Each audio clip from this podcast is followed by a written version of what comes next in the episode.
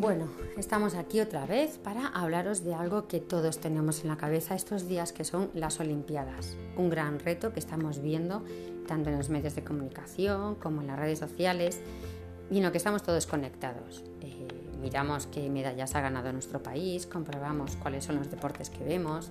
¿Sabéis cuántos deportes hay ahora mismo en los Juegos Olímpicos? 33.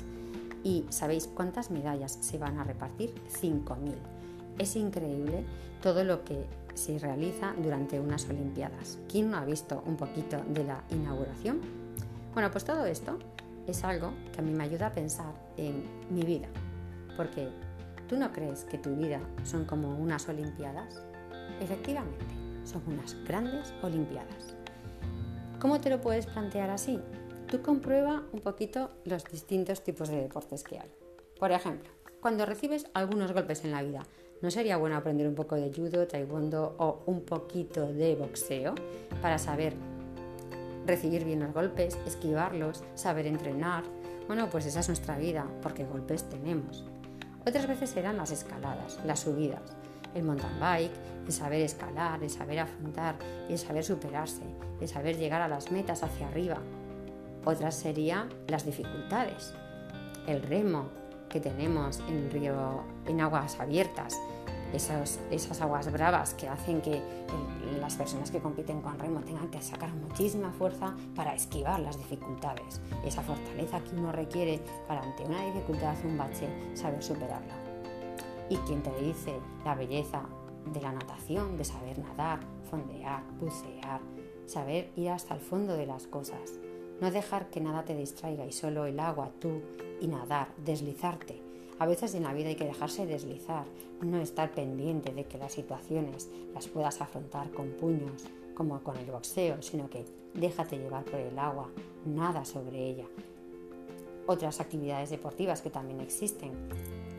Bueno, pues tenemos el tiro al arco, tenemos también saber acertar, importante en la vida, saber acertar tirando al arco, las carreras, el tiro de jabalina, Todas esas actividades que nos hacen pensar que nuestra vida, ¿cuántas veces corres?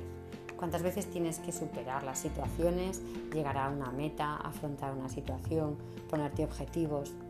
Todo eso son las actividades deportivas de la vida, porque el espíritu deportivo lo tenemos que llevar puesto en la mochila, aunque no entrenes. Pero en la vida sí que necesitamos entrenamiento.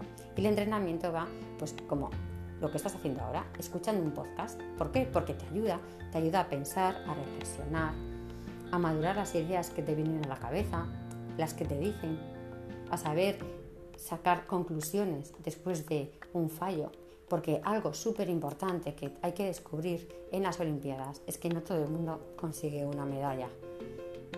Pero ¿no soy nadie al no haberla conseguido? No, sí que lo eres.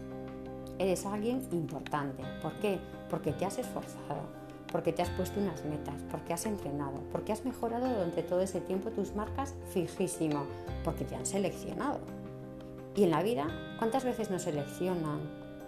Nos conseguimos unas metas, nos marcamos unos objetivos y superamos las marcas. ¿Cuántas veces? Un montonazo, lo que pasa es que no lo ves. Y porque no haya conseguido esta, me voy a hundir, me voy a retirar de la vida. No, no te retires. Solo se retiran aquellas personas que anímicamente no se sienten capaces. Pero el deporte nos ayuda a superarnos y a darnos cuenta que sí soy capaz, sí que puedo. A lo mejor no puedo llegar a eso, a ese sueño tan fantástico que tenía en la cabeza, pero sí que puedo llegar. Y por otro lado, una idea clave que tengo en la cabeza es que no te retires. No te retires si no estás herido o no estás enfermo. Y a veces nos pasa que cuando uno está enfermo, está más cansado, tiene que parar, tiene que aprender a retirarse. Y no pasa nada, porque si te retiras tampoco es un fracaso. Retirarse no es ya no valgo para otra cosa, no, es saber a, tiempo frenar para que no te frenen, para que no te des un golpe mayor, para que no te rompas. Cuando es deportista es por exigirse excesivamente en su vida deportiva, acaban rotos y ya no sirven para nada. Que no, que sí que sirves. Y después están los deportes paralímpicos. Eso sí que es un gran ejemplo de superación. Hace poco en la ciudad, en La Coruña, donde yo estoy, eh, vi unas carreras eh, paraolímpicas por la ciudad y la verdad es que me llenaba de emoción ver ese esfuerzo que tenéis tantos deportistas cuando superáis vuestro estado físico. Es un ejemplo de no estar pendiente de cómo uno está, sino a dónde quiero llegar yo. Por eso, los deportes son algo que nos pueden ayudar a cada persona, a ti, a mí, a vivir las Olimpiadas de la vida.